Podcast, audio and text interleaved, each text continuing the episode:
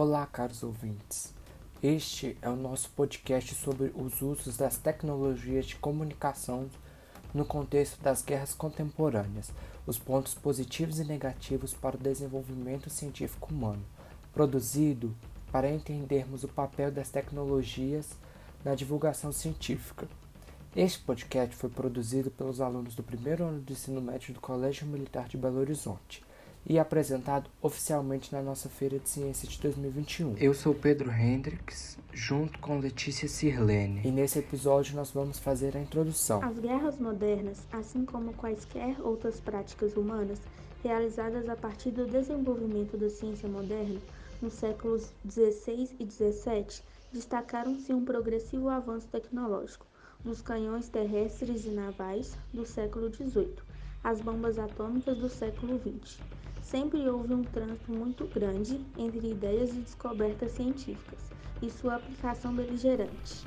Por qual motivo as guerras historicamente motivam um avanço tecnológico?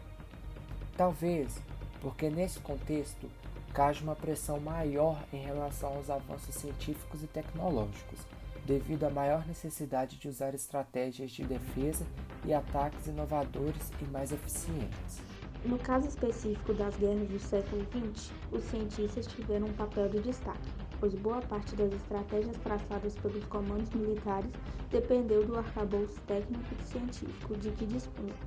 Se nos fins do século XIX e, sobretudo, durante a Primeira Guerra Mundial, o mundo já pôde ver o uso de aviões, tanques de guerra, metralhadoras, gases tóxicos, entre outras armas que resultaram de avanços científicos na Segunda Guerra, essas aplicações tornaram-se exponenciais. As pesquisas com energia atômica foram as mais disputadas e mais perigosas. Os nazistas tiveram a pretensão de desenvolver a bomba atômica e valeram-se de mentes extraordinárias como Werner Heisenberg para executar o projeto, porém sem sucesso. Ao mesmo tempo, os americanos levavam a cabo o mesmo tipo de pesquisa com uma grande equipe liderada por Oppenheimer e composta por muitos cientistas evadidos dos países europeus. O magnétron, inventado durante a Segunda Guerra Mundial, foi responsável pela invenção do forno de microondas, ao mesmo tempo que permitiu a evolução da tecnologia dos radares, utilizada para muitos propósitos, mas principalmente para localizar inimigos. Sua aplicação não se limita ao uso bélico e à tecnologia de radar. Atualmente é muito utilizada no controle da meteorologia e da geolocalização. A Segunda Guerra Mundial ainda causou uma revolução farmacêutica devido à necessidade de curar soldados e civis feridos. Houve uma pressão maior para o desenvolvimento da medicina.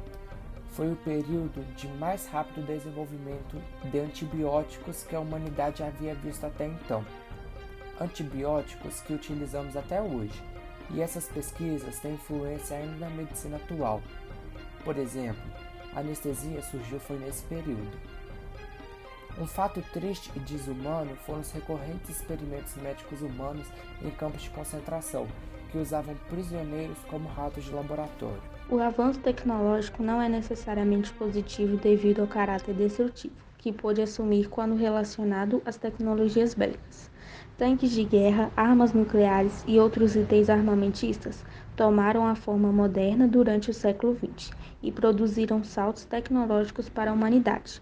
Um dos inventos mais significativos da engenharia humana surgiu na Segunda Guerra Mundial, como potente arma para a guerra estratégica e informacional, que se instalava entre as nações beligantes. Alemães e ingleses travaram uma verdadeira batalha tecnológica para a descoberta de informações criptografadas. A criptoanálise, associada à matemática avançada e à informática, nascente nessa época, tornou-se assim um objeto de pesquisa tecnológica que se desdobrou em invenções que desde então não cessaram de evoluir. Do campo de batalha para o ambiente doméstico, dos dias de guerra para a guerra do cotidiano. Avanços notáveis que se tornaram essenciais à sociedade moderna foram a criação de computadores, criados para o serviço de inteligência de guerra que demandava a aplicação de cálculos matemáticos complexos e pensamento lógico estratégico, e precisavam ser rápidos e certeiros. A máquina Enigma, usada pelos nazistas, e o protótipo do computador T-Bomb, que conseguiu decifrar tal máquina, estão entre os inventos mais sofisticados do período da guerra. Alan Turing foi um dos principais cientistas envolvidos nesse processo. Computadores foram criados com o propósito de fazer todos os cálculos necessários e sem chance de erro. Os computadores da época eram gigantes e arcaicos em comparação aos dias de hoje, mas eram uma ferramenta muito útil e nunca mais deixaram de ser aprimoradas pela indústria da tecnologia, seja no período da Segunda Guerra Mundial, Guerra Fria ou no período pós-guerras. Atingiram um formato moderno e um novo uso não bélico a partir da década de 1980 e se popularizam na mesma velocidade que se expandiam as comunicações em rede com o surgimento da internet. Tornaram-se o que são hoje em dia a internet, os computadores pessoais e outros aparelhos de comunicação, mudando a forma como os seres humanos interagem entre si e com o mundo hoje em dia. Este episódio faz parte do projeto Usos das tecnologias de comunicações no contexto de guerras contemporâneas, os pontos positivos e negativos para o desenvolvimento científico humano dos estudantes do primeiro ano do ensino médio do Colégio Militar de Belo Horizonte para a Feira de Ciências de 2021 e foi, e foi produzido por Letícia Sirlene e Pedro Hendricks.